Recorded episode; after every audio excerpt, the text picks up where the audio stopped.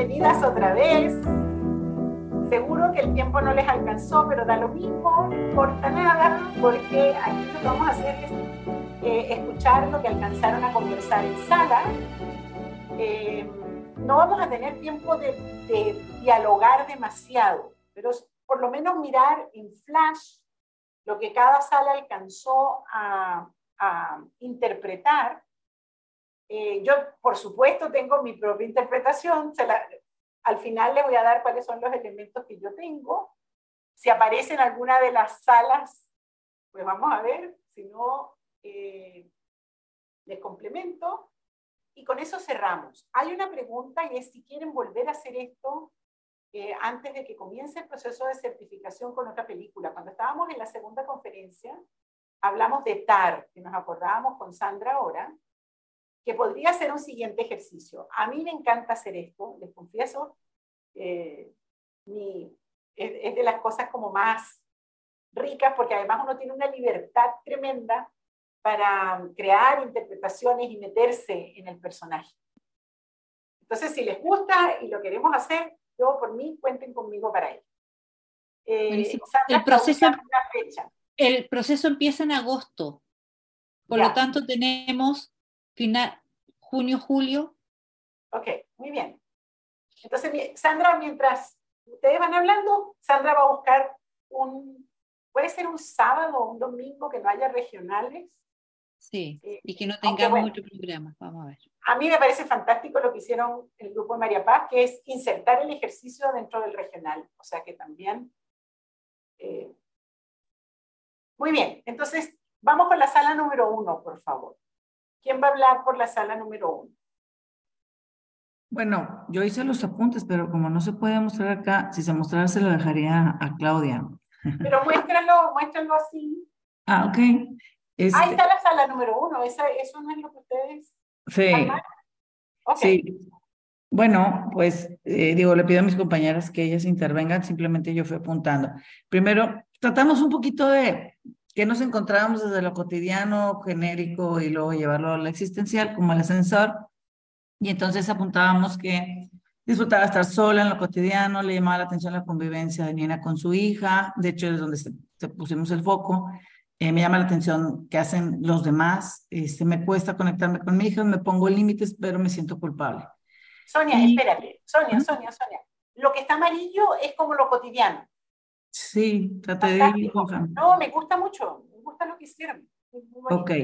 Y, y creo que ahí nos perdimos un poquito, entonces nos fuimos un poquito con respecto a la convivencia de, de, Nina con su hija, porque pusimos ahí, al verlas ella, le recordaban aspectos de su vida con su hija, eh, le molestaba ver a, a, la niña maltratando a la muñeca, necesitaba, eh, y necesitaba ver a la muñeca limpia y bien vestida. Entonces, eh, de ahí, pues, de alguna forma su necesidad debemos de tomarla. Eh, un poquito más profundo, decíamos, en la parte donde veía los aspectos de su vida con Nina y su hija, le recordaba cuando las niñas necesitaban su atención y ella necesitaba espacio para hacer su trabajo. Tenía miedo a no poder dedicarse a sus hijas ante sus intereses profesionales y luego, pues es que bajamos, ya nos alcanzaba el tiempo, entonces dijimos, bueno, pues vemos un aspecto importante de culpa por haber dejado a sus hijas y, eh, y, y, de alguna, y de alguna forma, pues la atención que les ponía y veíamos una desconexión emocional y el dolor, porque entonces decíamos, pareciera que un tema importante es la desconexión emocional y el dolor que de alguna forma mostraba, porque lo vemos donde se pinchó y como que se quedó así, siguió su camino, este, luego sigue hablando con sus hijas, eh, y veíamos que eso, pues, de alguna forma, pues, proviene de su infancia cuando ella menciona que, que sí, el, el, el ex esposo llevaba la hijas con su mamá, era llevarla como al, pues, al hoyo ese donde ella había estado con su madre. La verdad, hasta ahí alcanzamos. Eh, Sonia o cualquiera del equipo, ¿cuál es el trabajo existencial de Leda hoy? Quisiera que otra de mis compañeras participara también.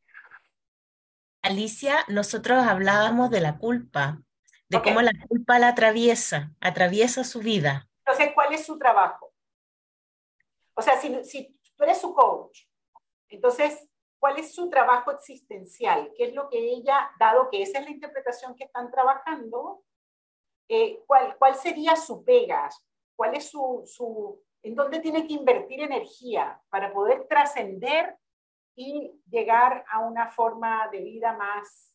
Como nosotros por eso veíamos la parte de la desconexión emocional y al dolor, porque dado que está muy ensimismada y descon es ensimismada, eh, en, a lo mejor está más como que hay tiene una desconexión emocional que no la, que, que, que le hace no vincularse eh, eh, de manera más profunda con los demás. Entonces, pareciera que esa llegamos a esa desconexión emocional que la lleva a desconectarse posteriormente al dolor, pero bueno, no sé si piensas tú algo diferente, Claudia. No, no, pues es que no, lo importante no es lo que yo pienso, por supuesto que... Ah, pensando en la estrella. Ajá, estrellita. Sí, ah, pero se me olvidó, se me olvidó. Que me ayuden, por favor, en la estrellita. pero está bien, está bien, está bien, no se preocupen, no se preocupen. ¿La aceptación podría ser, La aceptación, ah, mira, Claudia, bonito, ya. Trabajar con aceptar. Tal vez ese es un trabajo existencial hoy. Ok, quizás. Ya, quizás, si no, aquí todo es quizás. Mm. Perfecto. Eh, gracias, sala número uno, fantástico. Vamos con la sala número dos, que entiendo que no tienen Jamboard, sino que van a mostrar un gráfico. ¿Somos, nosotros? Ah, ok. Bueno, nosotros también nos fuimos a este, como el elevador y bueno, pensando en el, en el quiebre que declararía Led el día de hoy, sería la culpa de haber abandonado a sus hijas por vivir sus, sus propios sueños, ¿no? Eso sería en, en, lo, en lo cotidiano. En lo genérico, lo que veíamos es eh, la profunda soledad que tiene por huir de todos los, eh, eh, de todos los lugares donde ella se sentía no pertenecer. Entonces veíamos como un patrón de comportamiento, este, el, salirse y un miedo a conectar con las emociones del otro. Eso también lo vimos en, la parte genérica lo que nosotros proponíamos o, vimos como existencial partiendo de esta desconexión emocional hacia el amor y hacia el dolor, sería construir vínculos amorosos. Y nosotros hicimos como nuestro grafiquito, ¿no? Donde hay una como lucha entre este, este símbolo que representa la muñeca para nosotros la naranja era el vínculo emocional y amoroso con sus hijas. Entonces aparecía y hasta el final de la película aparece pelando la naranja. Entonces, este es el vínculo y esta es la lucha que tiene entre su vida profesional y la creencia de mantener a su familia. Y entonces, ¿cómo, cómo, cómo la fuerza hace que regrese? Pero ella disfruta de su soledad, ¿no? Entonces es como construir vínculos. Interesante. Interesante. ¿Alguien más de ese grupo quiere agregar algo? Me, encanta el dibujo que hicieron. Eh, me gusta más que los Jamboard, pero aunque los Jamboard son bien buenos porque ponen mucha información, pero el dibujo también muestra algo relevante, ¿no? Está muy, muy interesante. ¿Alguien más del grupo quiere complementar algo? Porque entiendo, María Elsa, dale. No, no, no. O sea, yo le iba a decir gracias por el dibujo a, la Jo. Eh, efectivamente, yo creo que lo dijo súper bien, lo dijo súper bien. Esa incapacidad de conectar, o sea, con el, con el dolor del otro, esa, esa, em, la incapacidad de construir vínculos, la incapacidad de su propio dolor cuando se le cae la, la cosa en la, en la espalda pero yo creo que lo dijo, nos representó demasiado bien. Qué bueno, qué bueno. Muy bien, muchísimas gracias, sala 2. Fantástico. Vamos con la sala 3, por favor. ¿Quién va a hablar por la sala 3? Bueno, creo que yo. Dale, Ulises. bueno, salieron, salieron muchas ideas y me da gusto escuchar, es lo padre de esto, ¿no? Diferentes perspectivas que, que ahorita veo diferentes, ¿no? Eh, pero bueno, nosotros platicamos en, en, en, en, el quiebre, salieron muchas cosas, ¿no? Esta parte de, de poder reconciliar su pasado con su presente. Eh, hay temas de culpabilidad de, en el, ella cómo fue madre, no poder, no poder en su pasado haber sido madre, haber podido ser mujer, disfrutar la vida, poder, sido, haber, poder, poder haber sido y disfrutar la vida y ser profesionista, ¿no? Porque había un conflicto de todas esas aristas, ¿no? En la, en, que se refleja en el día de, del día de hoy, ¿no? Entonces, este, digamos que esos son algunos de los quiebres eh, que, que, observamos. Eh, e, equipo, si, si alguien quiere levantar la mano, contribuir, y si me faltó algo adelante también. Eh, en la parte existencial vemos tratamos de inferir un poquito de lo que nos decía de su ser niña, ¿no? Eh, y cómo se, cómo se conectaba cuando ella era, ella era madre. Entonces pareciera ser que aparece en lo existencial eh, la niña que no pudo ser o su vivencia como niña, que no sabemos mucho, pero inferimos que tiene que ver con su, con su ser madre cuando sus hijas eran chicas y el abandono. O sea, está el tema del abandono, vemos el tema del abandono bastante, bastante fuerte eh, eh, con sus hijas, ¿no? Y finalmente, pensando en la naranja, bueno, en el, final, un poquito como que eh, la naranja es esa conexión, pareciera ser que es la conexión con sus hijas, esos momentos cuando le pedía a la niña, creo que era chiquita, que le cortara la naranja como una viborita, ¿no? Este, serpiente. no discutimos mucho este, al respecto, pero como que es la da, el significado que es cuando ella se puede conectar con sus hijas, ¿no? ¿Y cuál sería eh, su, su pega existencial? Uso la palabra pega hablando en chileno. ¿Cuál, cuál sería su trabajo existencial? Ulises. Pudiera ser trabajar el abandono. ¿Y cómo lo trabajaría? Eh, no, no, entiendo la pregunta, Alicia. ¿Cuál sería la intervención, Ulises? Si estás trabajando el abandono. ¿Es el abandono de sí misma, el abandono de otros?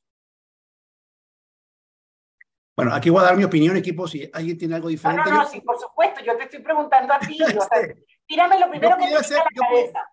Yo pudiera, yo pudiera pensar el abandono con sus hijas, el abandono que ella tuvo con sus hijas. Ok. Muchas gracias, sala número 3. Muy bonito trabajo. Muy bien. Vámonos a la sala 4, que es la única presencial que tenemos. Entiendo que va a hablar Lisette, que la estoy viendo allí cerquita. Ok. ¿Ahí? ¿Se escucha? Se escucha muy bien. Ya, perfecto. Em, la primera pregunta que Quiebre declararía Leda eh, nosotros pusimos eh, el dolor de sentirme una madre desnaturalizada, de no saber ser madre. Ella lo dice, de hecho, en la, en la película, esto de la del desnaturalizado.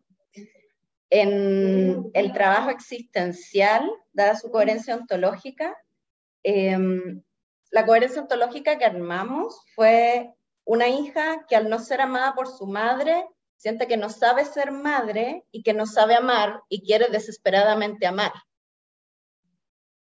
Y en el trabajo pusimos aprender a integrar mis roles, como a, que mis roles negocien, porque estábamos mirando esta contradicción, como que tira...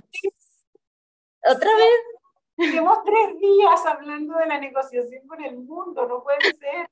Qué cosa tan loca.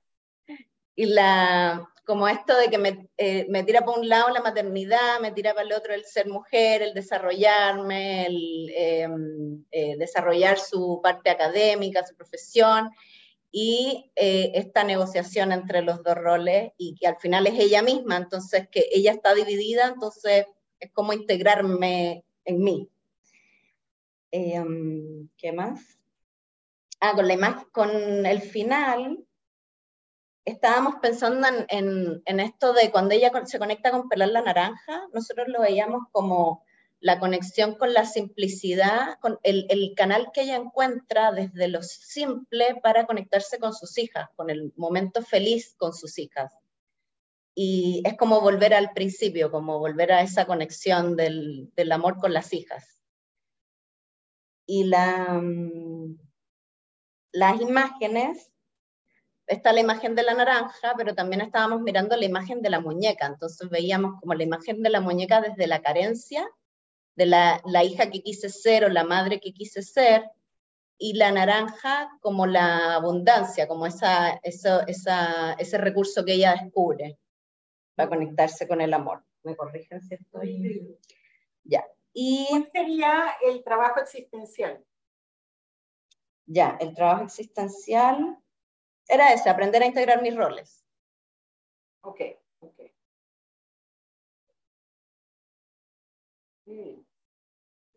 Gracias, a la cuatro, bien. Ok, voy con, estamos justo en el tiempo, creo que vamos a alcanzar a terminar, nos vamos a tomar 10 minutos más, Sandrita, solo 10 minutos, creo yo, pero a ver, tienen permiso para hacerme preguntas, ¿ok? Yo voy a entregar lo que yo vi de la película y por qué se las quise mostrar a ustedes. Voy a hacer algunas preguntas primero. Ay, ya va, que no me gusta verle tan grandísimo. Ahí, mantengo galería. Ok. Eh, primero, todas estas interpretaciones que hemos hecho serían igual si Leda fuera un hombre.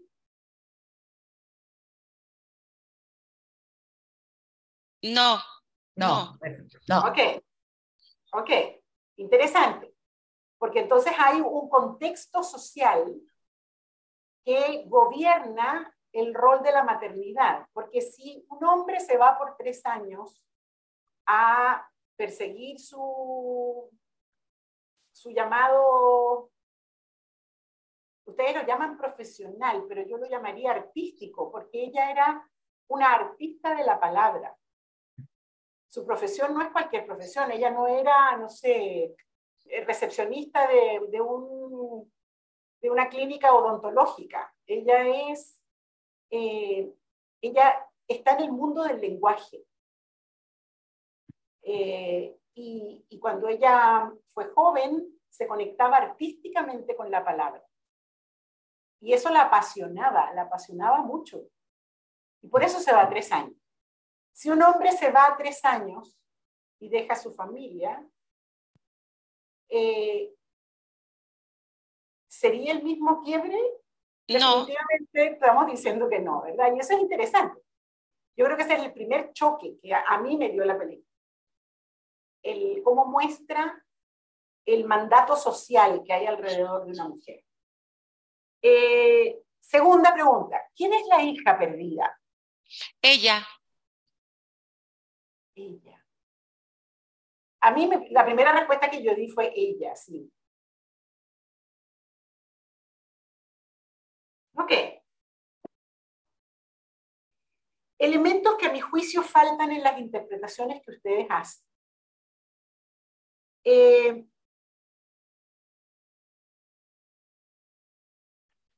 en algún momento, acuérdense que el, o sea, para, para, mí, el sentido fundamental del personaje que es Leda es su pasión por las ideas y por, um, y por el lenguaje y por la poesía. Fíjense que ella le enseña a sus hijas un poema en un idioma tucutún, da lo mismo, y el poema dice, el frío del ala retorcida cae junto a mi cuerpo. El frío del ala retorcida cae junto a mi cuerpo. Eh, o sea, ella es una apasionada del, vuelvo a decir, del lenguaje. Eh, Entonces, el lenguaje no es trivial en la película. Es el centro del personaje. Y ella se llama Leda. ¿Se acuerdan de lo que significa Leda? ¿Quién sabe lo que es Leda? Hagan un googleo rápido allí en internet. Creo que Alex ya lo hizo y no sé si tienes alguna imagen de Leda por allí, Alex. Leda es una ninfa de la cual Zeus se enamora y Leda no quería nada con, con Zeus. Muestra cualquiera de esas. Ahí, esa, esa puede ser muy linda. Ese es un, es un, Yo creo, sí. Bueno, el caso es que, no, esa está horrible.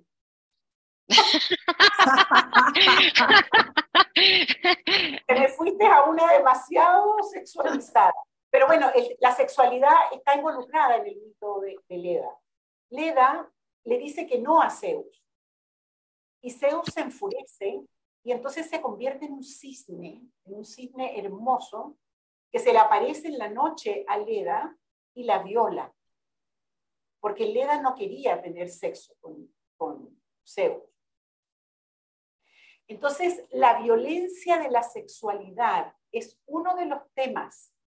Esa está mejor, gracias. La violencia de la sexualidad, la sexualidad no deseada. Miren qué cosa tan bonita nos conduce el nombre de Leda. La sexualidad no deseada. Fíjense que cuando nuestro personaje, ya, gracias, Alex, ya la puede sacar, esa está muy buena. Cuando nuestro personaje eh, no sabemos cómo, pero ella se casa muy joven, evidentemente, porque las hijas tienen como seis o seis, cuatro años, algo así, y ella no debe tener más de 25, 26 años en el personaje joven. O sea, debe haber tenido estas dos niñitas, primero las tuvo seguidas y luego las tuvo muy, muy joven. ¿Quiso ella ser madre? ¿O fue una sexualidad y una maternidad que se le impuso de alguna manera? No sabemos cómo. Eh, ¿Quería ella eso para su vida? ¿O quería sumergirse en el mundo de su arte, en este mundo de las palabras? Luego está el dilema, por supuesto, ella quiere a sus hijos, pero quiere desarrollarse como artista. Em,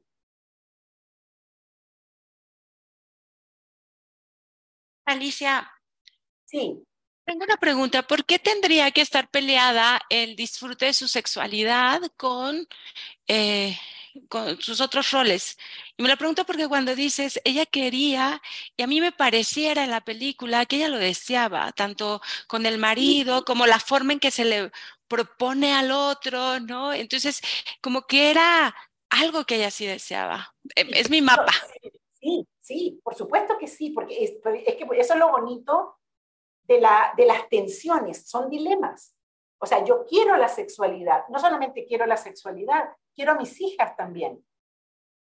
Yo, Leda, amo a mis hijas, pero no me gusta la consecuencia que tuvo el instalarme con este hombre al que quiero, porque se ve que hay una relación allí, eh, y el tener estas dos hijas que me sacan de un mundo que también quiero. Es que eso es lo bonito, todo lo quiero.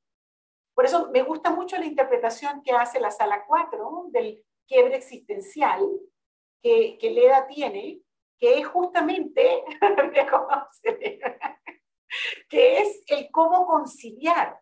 Y tal vez ella no supo conciliar y tuvo una sexualidad que al final trae como, de la sexualidad nacen los niñitos, ¿verdad? Eh, tuvo estas dos niñas y, tal vez ella no sabía cuando era joven que estas dos niñas le iban a tomar el tiempo que le tomaban y que de alguna manera iban a interrumpir, iban a, a, cortar el desarrollo de su arte. Eh, y se ve que hasta el final ella no logra reconciliar esos mundos. Entonces, para mí, el trabajo existencial de Leda hoy tiene que ver con reconciliar. Y fíjate que al final ella termina siendo profesora de literatura comparada, que no tenía nada que ver con lo que ella estaba haciendo cuando era joven, porque cuando ella era joven estaba escribiendo ensayos eh, sobre ideas. Cuando ella se mete, y mencionan autores muy interesantes, no, no me voy a meter mucho por ese lado, pero ella era, realmente iba hacia la filosofía a través de su arte y termina, termina siendo profesora de literatura comparada eh, en una cosa muy menor frente al vuelo que tenía cuando era joven. A mí el final de la película me desconcertó mucho eh, y yo creo que ella muere. Mi interpretación, acuérdese, todos estos son mis cuentos. Yo creo que ella muere y muere en resignación. Cuando ella está hablando con su hija y está pelando la naranja, porque claramente, como ustedes lo dicen, la naranja es lo que conecta afectivamente con sus hijas. Ella le dice a la hija, ya, cuéntame, sí, cuéntame, dime más. O sea, está como diciendo al final de su vida, ok, sí, acepto, este es mi mandato, eh, cuéntame hija, este es el vínculo que, que, quiero tener, pero lo está haciendo, miren la, corporalidad de ella tirada en esa playa, es, es muy fuerte porque es el cuerpo de la resignación. Entonces, si yo lograra que un médico la asistiera y la sacara de, del desangre, porque es, muy interesante, ella se está desangrando. Como se desangró la muñeca. Eh, porque la muñeca botaba hasta el final que sale esa lombriz asquerosa. Eh, así está ella, ella está desangrándose. Porque claro, su vida se desangró. Se desangró su rol de mamá, se desangró su rol de, artista, se desangró su rol de mujer sexual. Entonces, si yo la pudiera salvar, pues trabajaría con ella en cómo, eh, en cómo recuperar esa sangre que está perdiendo. Eh, y, y, cómo cómo recuperar su, su vena artística y al mismo tiempo su vínculo con las hijas y aprender el arte de nuestro tiempo, mujeres y hombres, que tiene que ver con cómo conciliar las distintas facetas de mi vida eh, y los mandatos sociales tan fuertes que nos toca vivir lograr florecer en, en los aspectos más relevantes tan tan. Esa es lo que yo veo en la película. Creo que les agrego algunos elementos interesantes, por lo menos los muevo de alguna de las... ¿Cuál es la verdad? No sabemos, porque no hay, no hay, no hay la verdad. Son interpretaciones distintas. Y mi llamado sería, no se queden en la superficie de lo primero que ven. Métanse más profundo a buscar más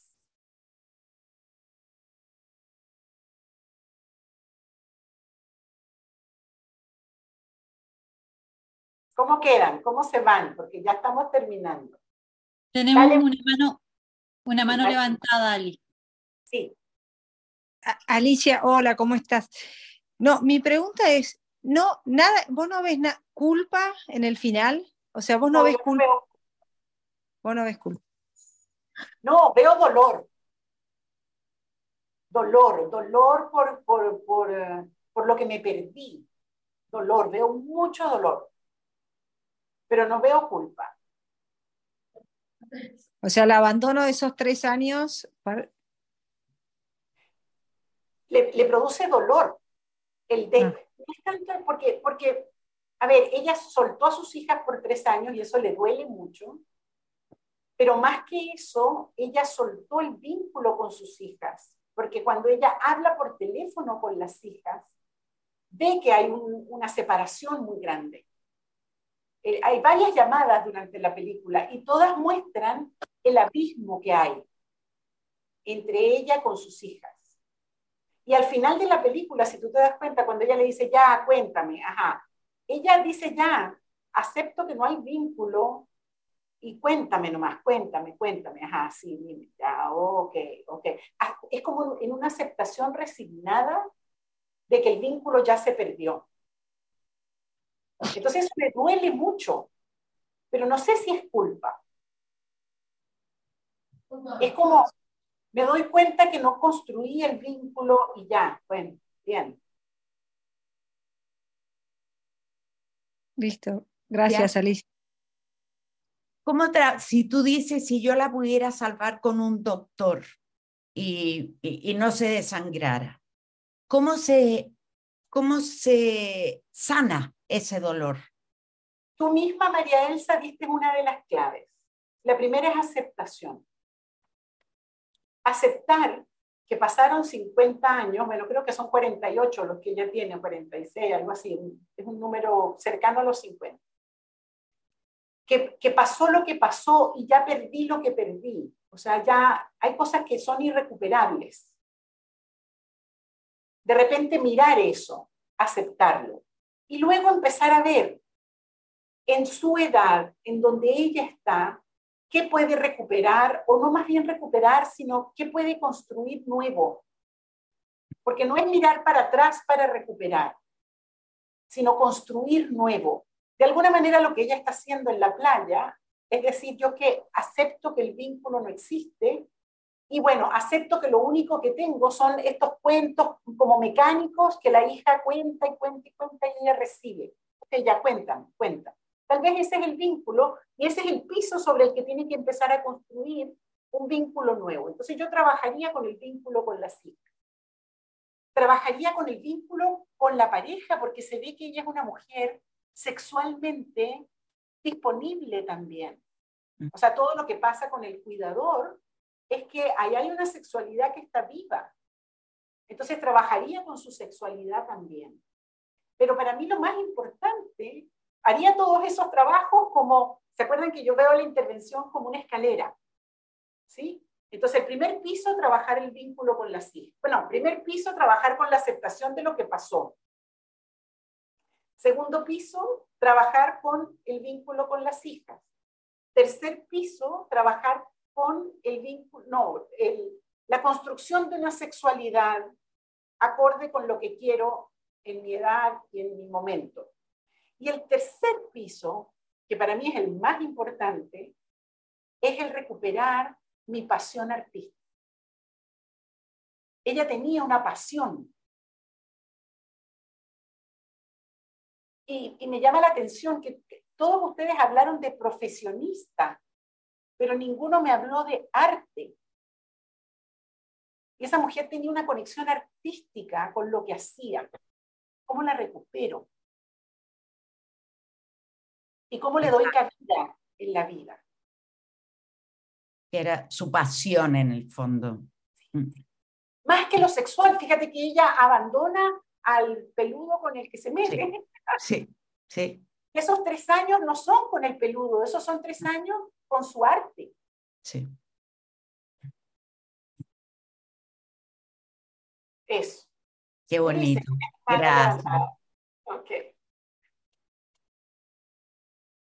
Eh, rápidamente, Alicia, comentaban el equipo, a mí resonó un poquito conmigo y ahorita lo comentabas.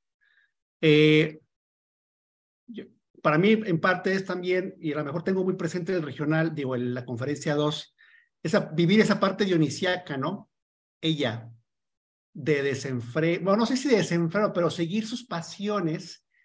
Y al haber seguido sus pasiones, tuvo un costo en su vida que no sabe, que no pudo balancear, que no pudo reconciliar, que no pudo conectar, y que se le, como que se le derrumbó la vida, ¿no? Entonces, lo quería comentar porque a mí se me quedó no, eso. No sé si se le derrumbó la vida, Ulises, porque fíjate que a la, la leda que nosotros vemos es una leda bastante armadita, que tiene plata suficiente para comprarse unas vacaciones en Grecia, Eso sí. que tiene un trabajo de profesora. O sea, ella no está derrumbada. Tiene un dolor muy grande por ese, ese, ese, ese, poco vínculo que tiene con sus hijas, eh, pero no está necesariamente derrumbada. Bueno, refrasear, tienes razón, refraseando, no le salió como ella, no, no está satisfecha con donde no está. No está satisfecha, eso sí, no está satisfecha. Y fíjate que a mí me llamaba la atención también cuando la Dakota Johnson, el, chavo, le pide las llaves, ¿no? Ella le pregunta, ¿no? ¿Y tú cómo ves? Hazlo. O sea, como que disfrutan. O sea, aún así, e, ella seguía, por lo menos, dándole el consejo de que lo hiciera, ¿no? Que tuviera la aventura, eh, que, que, que fuera por ello. No sé por qué, pero me llamó la atención. ¿Eso es malo o es bueno, Ulises?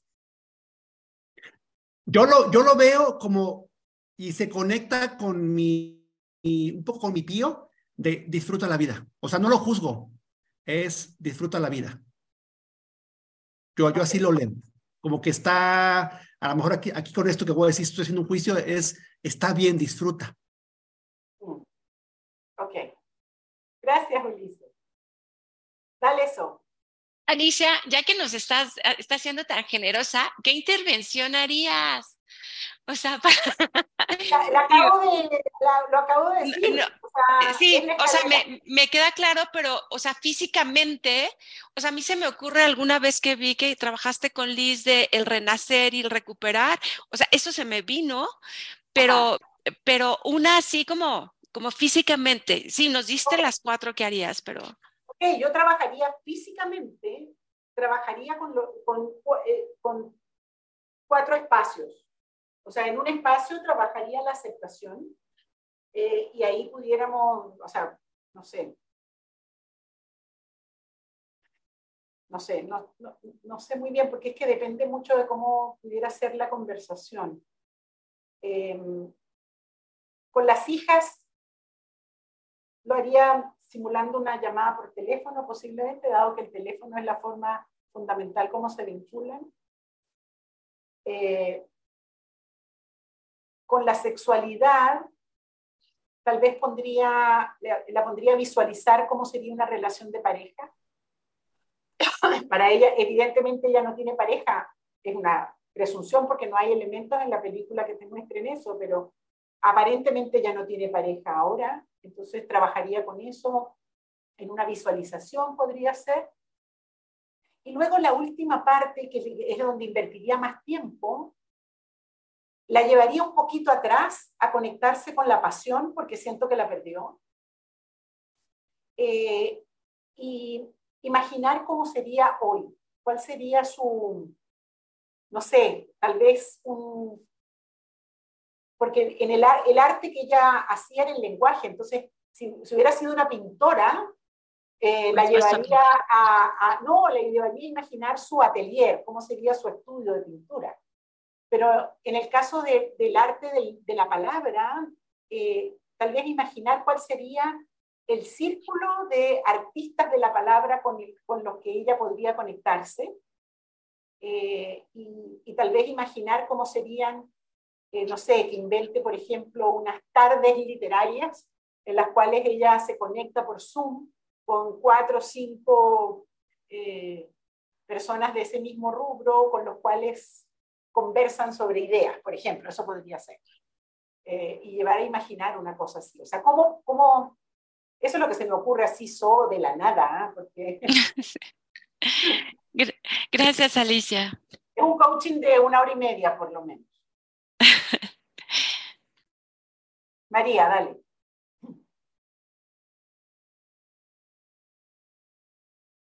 No se escucha, María. Estás muteada. Ah, silenciada perdón, perdón. Porque como que en la película siempre no, habla tanto, más allá de que nos muestran esos tres años y, y, de su juventud, después no hablan como de ella y su arte. Yo la veo como muy ella y su maternidad. Em, Está bien. como Podemos ver cosas distintas, María. Entonces tú harías un coaching por ese lado yo lo haría por el lado que acabo de decir. O sea, los son todos puntos de vista legítimos. Acuérdate que aquí no hay una verdad. ¿Ok? Lo que sí, lo único que yo te diría es, si tú trabajas en la maternidad, no te quedes solamente con la superficie, sino busca más allá, busca, métete más profundo en el personaje. Eso nada más. Gracias. ¿Ok? A mí una de las cosas que me gusta en las películas es tratar de no quedarme con lo evidente, con lo obvio, con lo que la película te dice así, en el primer momento. Eh, a mí las películas que me gustan las veo dos y tres veces para poder ir más allá y más allá y más allá. O sea, siempre, y yo creo que en el coaching es una de las claves, no quedarnos con lo evidente, no quedarnos con lo obvio, con lo que está así, en la primera pantalla. Atraviesen el espejo de Alicia, no de esta Alicia, de la Alicia de Lewis Carroll. atraviesen el espejo, o sea, vayan al, al mundo de los secretos, de los misterios, de lo que no está dicho, de lo que no es evidente, eh, porque ahí es donde tenemos la mayor riqueza interpretativa. Claro. Queridos, queridas, con esto cerramos 11.24. Muchas gracias por invertir su domingo en este ejercicio. Espero que gracias. sea hermoso y les vamos a anunciar en qué fecha nos reunimos para hacer TAR, si tienen ganas y si quieren, yo feliz. Alicia me ayudó, me ayudó mucho, me da una visión diferente, gracias. A, mí también, Alicia, mi aprendizaje. Eh, podría, una pregunta, hablaste de un link de antes cuando se los puse, es una entrevista que le hacen a la directora, solamente para que conozcan a la directora. Por supuesto, no dice nada de las cosas que yo les acabo de decir, o sea, esto es un invento mío. no crean que, pero es, es, una forma de conocer a la persona que crea la experiencia de la película, que me parece bueno. Alex, si la puedes poner otra vez, ahí está. Gracias. Muy complicado. Si quieren, Gracias. So, pueden decir cómo se van, si se van contentos, si se van bien, y con eso cerramos. Yo súper bien. Me, me generó una visión amplia. Me gustó. Gracias. A, mí también es esto de salir de lo evidente. Qué bueno. Mi, mi gran aprendizaje. Bueno, María, excelente. Yo me voy bastante contento, Alicia, y, me recuerda algo del, del ABC, esta de enfoque múltiple, ¿no? Cada quien trae una perspectiva y se enriquece bastante. Me, me encantó. A mí también me gustó hacer esto, me encantaría volverlo a hacer porque nos permite eh, interpretar lo que vemos desde diferentes perspectivas. Excelente.